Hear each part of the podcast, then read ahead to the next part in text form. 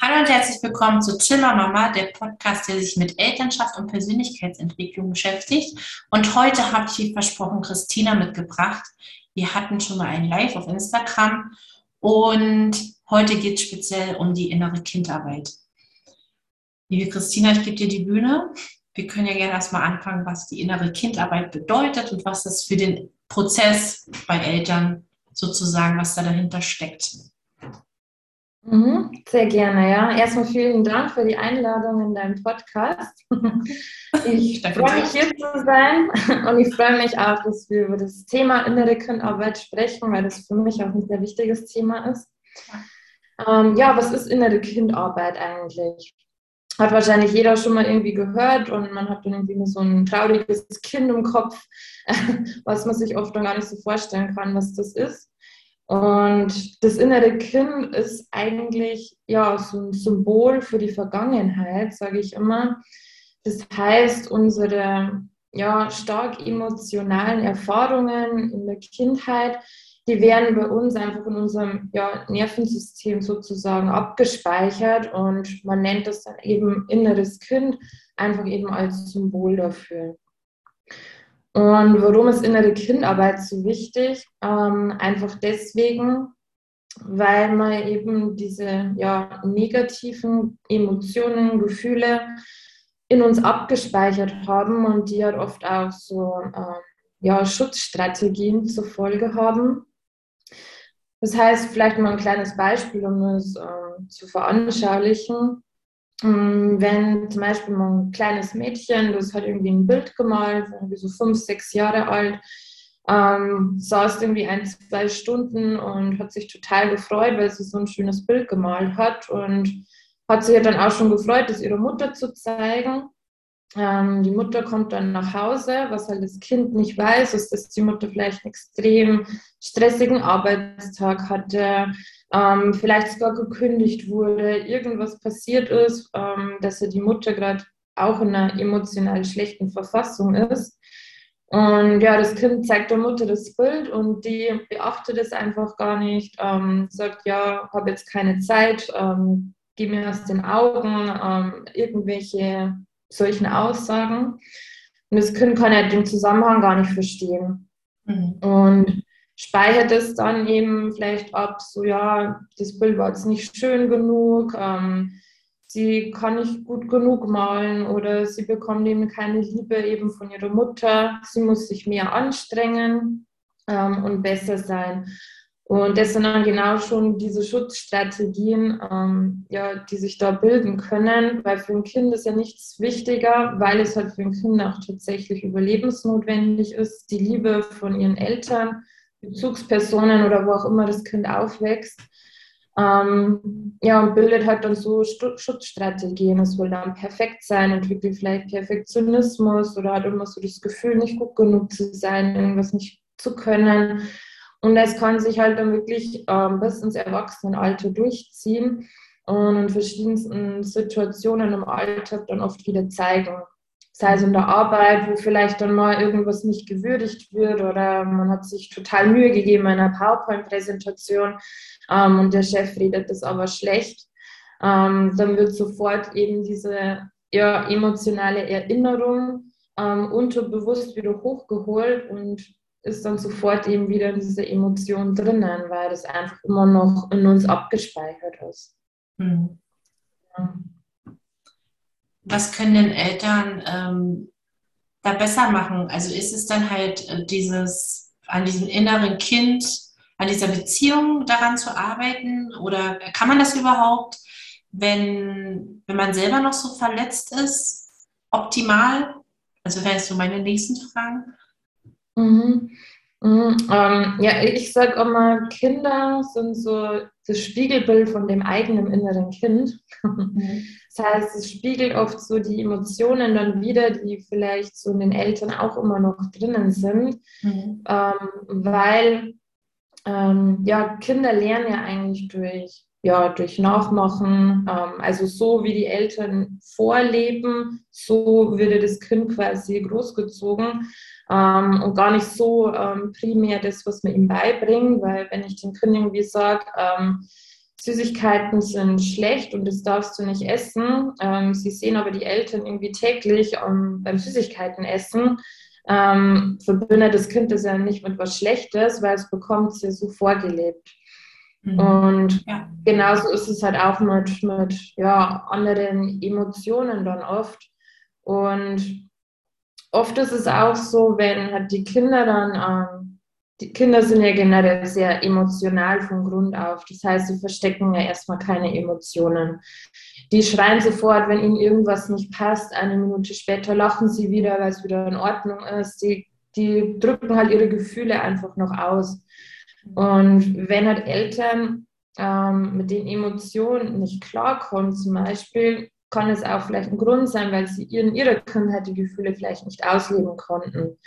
Es können so Beispiele sein wie, ähm, wenn man wütend war, dann ähm, ja, kommen so Aussagen wie, ähm, reiß dich zusammen, sei nicht so laut, mach das nicht, tu das nicht, geh auf dein Zimmer und beruhig dich, komm erst wieder runter, ähm, wenn du wieder normal bist. Ähm, aber der Punkt ist halt, die Kinder beruhigen sich halt nicht in ihrem Zimmer, sondern das Einzige, was die halt lernen, ist, okay, wenn ich meinen Gefühlen Ausdruck verleihe, dann werde ich nicht geliebt. Ähm, das heißt, ich muss meine Gefühle wegdrücken, damit ich geliebt werde von meinen Eltern und ähm, so mhm. beginnt halt schon oft so diese, diese Anpassung dann einfach. Und wenn halt Eltern zum Beispiel das, ähm, ja, die, die Zusammenhänge auch verstehen können, warum ich als Mama, Papa oder eben als Erzieherin ähm, auf bestimmte Situationen reagiere, ähm, das heißt, es irgendwie aufarbeite, warum triggert mich das denn so, wenn mein Kind jetzt wütend ist oder wenn mein Kind nicht auf mich hört, warum werde ich denn da so wütend, wenn man da einfach mal ähm, ja genau vielleicht hinschaut, versteckt sich halt da vielleicht auch bei den Eltern irgendwie unterdrückte Wut oder unterdrückte Angst oder weil sie es einfach selber nicht ausleben durften. Mhm. Und wenn man das halt als Eltern versteht und von der Emotion dann auch loslassen kann aus der Vergangenheit, kann ich halt auch auf mein Kind ganz anders reagieren und komme vielleicht gar nicht mehr in diese krass emotionalen äh, Momente rein, sage ich jetzt mal. Mhm. Genau, weil wenn ich ein Kind die Emotionen mal ausleben lasse, dann geht die ja auch schnell wieder weg. Ja. Das heißt, lass halt das Kind mal fünf Minuten wütend sein oder sei mit dem Kind mal gemeinsam wütend. Ähm, das sind also Dinge, ähm, die finde ich halt noch viel zu wenig gelebt werden, sage ich jetzt mal. Wenn das Kind halt sich aufregt, dann setzt sich dazu und regt dich mit dem Kind auf und sagt, das ist jetzt total blöd und ähm, ich verstehe dich und dann geht die Emotion ja auch wieder weg. Ja. Weil Kinder bringen das ja nur zum Ausdruck, weil sie gehört werden wollen und da darf man halt auch hinhören und den Kindern halt nicht schon lernen, alles wegzudrücken. Vor allem bringt man den Kindern halt auch Mitgefühl bei. Weil wenn du selber mit deinem Kind und mit dir selber Mitgefühl hast, finde ich, hast du deinem Kind auch schon was Wichtiges halt mit auf den Weg gegeben. Ne? Ja. Ja. Genau, genau. Gibt es denn irgendwas, was du aus deiner eigenen Geschichte aufgearbeitet hast in der Form, in dieser inneren Kindarbeit? Das ist ziemlich persönlich gefragt, aber. Mhm. Ähm, ja, also ich muss sagen, ich hatte eine sehr, sehr tolle Kindheit. Das heißt, was nämlich auch immer oft ein bisschen verwechselt wird, ähm, dass man sein jetziges Verhalten ähm, dann so abdrückt auf die Eltern, dass sie alles falsch gemacht haben. Ähm, dem ist aber einfach gar nicht so der Fall, weil es ja so ein, es zieht sich über Generationen halt einfach durch und eben, wenn meine Mutter zum Beispiel, ähm, die wurde halt oft ähm, ja, wütend oder war gestresst oder so, was halt komplett normal ist. Also ich glaube, das ist jede Mutter und das ist auch vollkommen in Ordnung. Es geht ja nicht darum, jetzt irgendwie ähm, perfekt zu sein oder so. Ähm, und als Kind fasst man das aber halt irgendwie anders auf. Das heißt, wenn man halt dann aufs Zimmer geschickt wird oder irgendwas verboten bekommt, ähm, speichert man das als Kind tatsächlich total anders ab. Und ich glaube, dass fast bei jedem, also ich merke es auch bei meinen Kunden und auch bei mir selbst, dieser Glaubenssatz, ich bin nicht gut genug. ähm, tief verankert ist tatsächlich. Und ähm, es hört sich immer so banal an, aber das kann sich halt wirklich in sämtlichen Richtungen oft auswirken.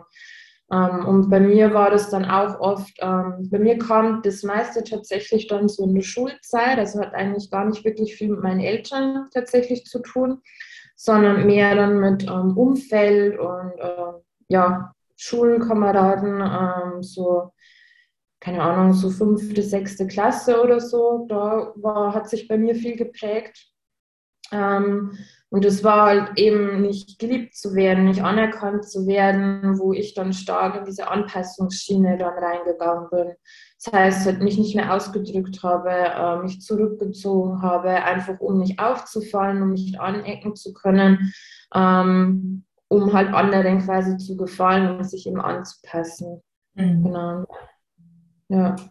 Und das war für mich, was ähm, mir extrem stark geholfen hat, auch ähm, da mal hinzugucken, warum das halt so ist. Weil wenn man aus der Sicht von heute sich so diese Situation immer anschaut, aus der Kindheit oder aus dem ähm, Jugendalter, bewertet man die ja komplett anders. Und dann kommt es einem ja so, ja, so unwichtig irgendwie vor. So, das ist ja total unnötig. Warum soll ich mich denn anpassen?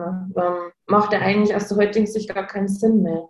Mhm. Und da kann man halt ja, das lösen und neu ausrichten. Genau. Was du gerade gesagt hast, ist, glaube ich, für Eltern sowieso und das müssen Großeltern, glaube ich, noch mehr lernen. Dieses äh, Bewerten vom Kind in seiner Emotion, das muss komplett erstmal rausfallen. Also wenn ein Kind jetzt einen Ausraster kriegt zum Beispiel, mhm. äh, dass man raus aus dieser Bewertung geht und dann halt mit dem Kind das zusammen durchsteht. Das ist ja am Ende auch dieses Kind begleiten durch das. Ja. Ja. Ja, das stimmt. Ja, deswegen bin ich auch noch nicht so ein Fan davon, ähm, so negative und positive Gefühle, ähm, also das so einzukategorisieren. Mhm. Ähm, aber das ist in uns einfach so verankert, negatives, Traurigkeit, Angst, Wut, Verzweiflung und positiv ist dann immer Liebe, Spaß ähm, und Freude, Leichtigkeit. Das verbindet man dann eben positiv. Mhm. Ähm, aber alle Gefühle haben ihre Berechtigungen und es werden uns auch alle Emotionen bis an unser Lebensende begleiten, denn ähm, man kann halt nicht nur in diesen positiven Gefühlen sein, das funktioniert halt einfach nicht. Nur ähm, ja, nimmt halt die Negativität von den anderen Emotionen ab, wenn man die halt einfach wirklich da sein lässt und eben nicht wegdrückt, weil die kommen ja nicht ohne Grund. Ja. Es hat ja immer irgendeinen Grund, warum die jetzt kommen. Und die wollen ja auch immer, immer irgendwie was sagen oder so. So banales Beispiel, wenn ich gestresst bin oder so. Ähm, und da dann vielleicht irgendwie verzweifelt wird oder vielleicht dann wütend wird auf die Arbeit. Man wird dann irgendwie auch traurig, wenn man ähm, keine Zeit mehr hat oder so. Aber wenn man halt dann nochmal hinhört, warum sind denn die Gefühle denn jetzt da, ähm, will einem das jetzt zum Beispiel nur signalisieren, mach mal eine Pause, komm mal runter, nimm dir mal Zeit für dich. Und wenn man dort mal reingeht und sich die Zeit dann nimmt, dann gehen die halt auch wieder weg. Und die Zeit lohnt sich halt definitiv. Ja. ja. Wie lange dauert so ein Prozess oder kann man das überhaupt nie sagen? Das ist komplett unterschiedlich. Also das kommt natürlich auch, auch darauf an, welche Art von Kindheit das man gehabt hat. Mhm. Ähm, das heißt, manche haben halt auch wirklich dramatische Erfahrungen in der Kindheit gehabt ähm, oder ja eben nicht tatsächlich eben nicht wirklich liebevolle Eltern oder sind vielleicht ohne Eltern aufgewachsen, ohne Vater, ohne Mutter aufgewachsen. Ähm, also das ist immer komplett unterschiedlich. Dann kommt es auch darauf an, wann man denn anfängt, sage ich jetzt mal, mit der mhm. inneren Kindarbeit. Ähm, das heißt, ich habe mich natürlich noch wesentlich leichter getan, weil ich da relativ früh angefangen habe. Ähm, nur wenn ich halt dann schon ja, ein bisschen älter bin vielleicht, ähm, man muss ja dann auch sagen, ist es ja immer länger unterbewusst abgespeichert und habe so meine Gewohnheit, meine Schutzstrategien, die fahren sich ja dann ein ins Unterbewusstsein. Und umso länger die da sind, umso länger dauert es natürlich auch, solche Gewohnheiten wieder rauszubekommen, zu Schutzstrategien abzulegen. Mhm. Ähm, genau, also das ist, das ist komplett unterschiedlich. Ähm, ist aber auch ein Irrglaube, dass man irgendwie sagt, ich belege jetzt mal so einen vier Wochen innere Kindkurs und bin danach geheilt und beseelt und erleuchtet. ähm, also das ist einfach mal so ein, so ein Irrglaube und oft so ein Versprechen, das dir manche geben, äh, mach das und das und ähm, du bist so ein komplett neuer Mensch und alles.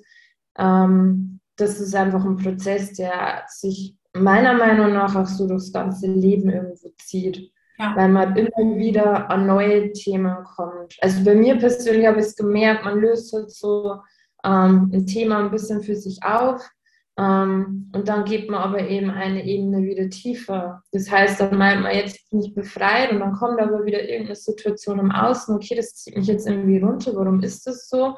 Und dann geht man da wieder rein und Mhm. So das typische ähm, Zwiebelprinzip, man legt halt dann Schicht für Schicht ab und ähm, ist halt da dann wirklich in so einer inneren Arbeit tatsächlich drinnen. Und deswegen heißt es halt auch Arbeit, weil man wirklich eben selbst daran arbeiten darf und das kann einem halt auch keiner abnehmen.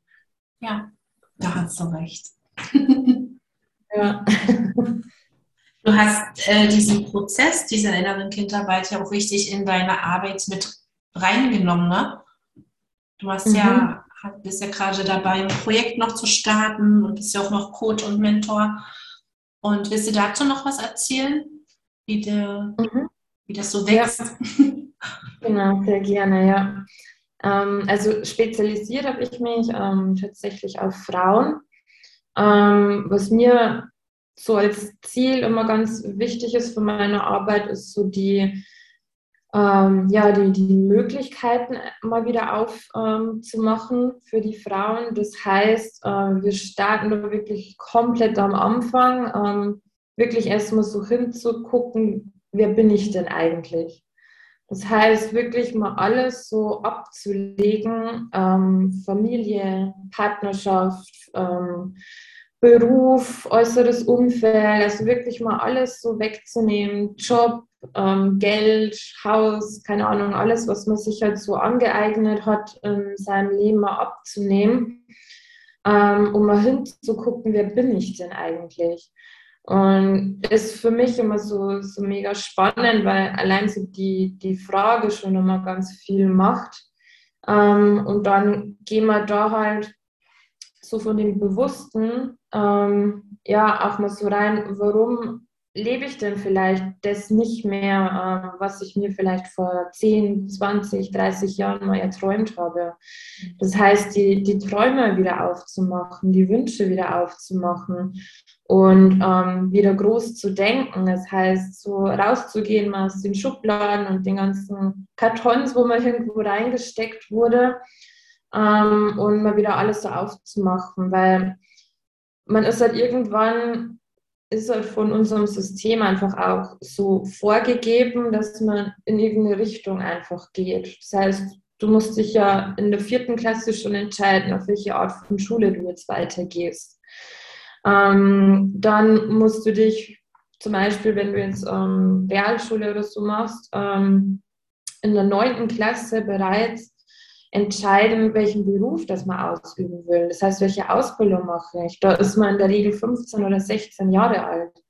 Das heißt, da entscheidest du dich dann für einen Ausbildungsberuf ähm, und kommst ja mit 15, 16, wenn man ehrlich ist, ja noch nicht mal mit dir selber irgendwie klar. Ja. ähm, soll sich aber Gedanken machen, was man sein ganzes Leben lang machen will. Äh, das ist für mich zum Beispiel auch so eine Frage, die sich bei uns in der Gesellschaft so eingebürgert hat, ist, man, man fragt die Kinder ja schon, was willst du mal werden? Und das ist eher so, wenn du nichts wirst irgendwann, dann bist du nichts wert. Also das ist irgendwie so indirekt die Aussage dahinter. Denn was willst du mal werden, heißt, du bist jetzt noch nichts. Mhm. Und das heißt, man strebt dann eigentlich so sein ganzes Leben danach, irgendwas zu werden, weil ich muss irgendwas werden, weil ich bin jetzt noch nichts. Ich bin jetzt immer nur in die Schule gegangen, war ein Kind ähm, und strebt halt dann noch irgendwas. Und ja, hat dann irgendwie so seinen Beruf gelernt, den macht man dann, verdient vielleicht dann auch einigermaßen gutes Geld, wo man sich eine Wohnung leisten kann, ein Haus leisten kann, man kann ein, zweimal im Jahr vielleicht auch in Urlaub fahren. Ähm, und sieht das dann halt so als gegeben an. Das bin ich dann jetzt, weil das bin ich jetzt geworden und jetzt gibt es ja keine andere Möglichkeit mehr. Ich kann ja nicht noch meine Ausbildung anfangen oder mhm. ähm, dann gehen auch so die Gedanken los, was sollen denn andere von mir denken und ähm, ja, quasi ich habe mich ja entschieden und, und es ist halt einfach überhaupt nicht der Fall, weil alleine die Entwicklung von einer 16-Jährigen ähm, zu, keine Ahnung, einer 30-Jährigen, das ist ja so das ganze Erwachsenwerden. Das heißt, da lerne ich mich ja selber erstmal kennen, was mir wichtig ist, was nicht. Ich habe Erfahrungen gemacht, was ich vielleicht eben nicht will in meinem Leben. Negative Erfahrungen, aber auch positive Erfahrungen. Und da einfach mal wirklich so auf Null reinzugehen, ähm, du kannst jetzt auch immer noch alles machen. Weil wenn man sich mal vorstellt, also ich habe es mir zum Beispiel vorgestellt, ich war, wie ich mich dann eben so umorientiert war ähm, oder habe, äh, 25 Jahre. Und sogar ich hatte da die Gedanken, okay, ich habe jetzt den Beruf studiert und ich habe einen guten Job. Ähm, ich kann ja jetzt nichts anderes mehr machen. Was soll ich denn jetzt anderes noch tun? Ich bin ja jetzt fertig so ungefähr. Ähm, aber sich dann mal zu überlegen, okay, was habe ich denn die letzten zehn Jahre eigentlich geschafft? Ich war ja ein Schulkind und habe es quasi jetzt bis hierher geschafft. Ähm, also ich kann ja in zehn Jahren komplett neuer Mensch sein, mit einem anderen Beruf und einem anderen Lebensstil. Ähm, und dann ist es ja natürlich immer noch nicht zu spät. Und das gilt aber auch, wenn man, keine Ahnung, 50 Jahre alt ist sich umentscheidet, ähm, fünf Jahre vielleicht da investiert, in sich selber, an sich arbeitet, ähm, Themen aufarbeitet. Ähm, und fünf Jahre später lebst du dann dein Leben bis an dein Lebensende. Also man entscheidet sich irgendwann nochmal um. ähm, das, was man halt wirklich will. Und es zahlt sich halt einfach immer aus. Ja. Genau. Ja. Und da gehen wir halt stark rein und es funktioniert halt nur, wenn ich halt von der Vergangenheit loslassen kann. Mhm. Das heißt, wenn ich solche Schutzstrategien ablegen kann, so Denkmuster ablegen kann, ich kann das nicht schaffen, ich bin da nicht schlau genug dafür, ich war ja in der Schule nicht gut, ich kann nicht vor anderen Menschen sprechen, ähm, ich kann mich nicht selbstständig machen, ähm, das ist ja alles zu viel. Woher soll ich denn das alles wissen? Das sind alles so Gedanken, die uns halt extrem blockieren und die halt einfach nicht wahr sind. Die sind uns halt irgendwann mal auferlegt worden. Und ja, da gehen wir eben in meinem Mentoring-Programm. Deswegen auch Mentoring, weil ich da die Menschen einfach für einen längeren Zeitraum auch begleite, weil es halt ein Prozess ist und man auf dem Weg dorthin halt immer wieder Themen hat, die man ähm, ja, ähm, anschauen darf, ähm, um halt wirklich sein Leben so zu gestalten, wie man sich sein Leben halt auch wünscht und eben nicht so lebt, wie man angeblich leben soll oder was einem irgendwer mal irgendwann gesagt hat. Ja. Ein übelster Prozess, der dahinter hängt. Ich habe übelst Gänsehaut übrigens von deinen Worten. Weil ich das alles nachvollziehen kann. Auch ich habe innere Kindarbeit ja gemacht. Und mhm. ähm, einfach, man muss sich mal bewusst sein, auch da, wenn man die ganze Zeit gefangen ist in seinem eigenen Leben, was man seinen Kindern damit auf den Weg gibt. Ähm, mhm. Deswegen sind solche Tools mega, mega wichtig. Und ich danke dir ja. für deine Arbeit, die du da leistest. Ja. Danke dir. so. Ja, das ist einfach, vielleicht noch, was immer so ein, so ein Tipp, vielleicht, wenn die, die Mütter und Väter hier vielleicht zuhören, ähm, na, das ähm, habe ich, ich weiß jetzt ehrlich gesagt gar nicht mehr, wo ich das gehört habe. Ähm, aber ähm, es kommt auf jeden Fall so auch aus der NLP-Richtung. Das heißt, so diese Programmierungen im Kopf, die halt von Kindern eben schon beginnen, ähm, vielleicht mal so von den Formulierungen her, wie man sein Kind halt erzieht oder was man ihm sagt, einfach mal so umzuformulieren, dass man dem Kind nicht sagt, was es nicht tun soll, sondern einfach das sagt, was es tun soll. So, so ganz banal irgendwie, keine Ahnung, ähm, zum Beispiel, ja, äh, lauf nicht auf die Straße, das ist gefährlich. Ähm, implizierst du dem Kind, es soll, also das Kind hört, lauf auf die Straße. Ähm, und dann bekommt es wieder Nein, Nein, Nein gesagt, dass man einfach nur sagt, Zum Beispiel da, der Bürgersteig ist dafür da, dass man da äh, quasi spazieren geht, damit man einfach sicher ist ist der gleiche Sinn in dem Satz eigentlich, ähm, aber hat halt auf ein Kind eine komplett andere Wirkung. Das heißt, es hört zum Beispiel nicht Lauf auf die Straße, äh, Lauf nicht auf die Straße, sondern es hört das, was es halt tun soll und nicht das, was es nicht tun soll. Und das kann man, finde ich, eigentlich ganz gut auch so mal in den Alltag integrieren. Ähm, ich habe auch mal, also ein Kind hört ja zu einem Mal Ja glaube ich, irgendwie so 60, 70 Neins ähm, im Verhältnis. Das heißt, alles so, wenn das Kind hört irgendwie alles nur, was es nicht tun darf und alles ist falsch, was es tut. Und fass das nicht an, tu das nicht, ähm, geh da nicht rein, ähm, komm jetzt da mit, du darfst da nicht hingehen ähm, das ist so falsch gemacht, also dass man da vielleicht mal versucht, so das ein bisschen positiv umzuformulieren, weil das kann echt eine große Wirkung haben. Und die Kinder hören auch tatsächlich besser dann. Ja. Ja. Sehr spannend. ja. so. Genau. Ähm, ich würde jetzt, also ich gehe jetzt bei den Interviews, gibt es nur so eine Schnellfragerunde. Das würde ich gerne mit dir machen, wenn das okay für dich ist. Also was deine innere Impuls sagt, einfach raushauen. So, mhm. erste Frage. Was willst du noch lernen? Was will ich noch lernen?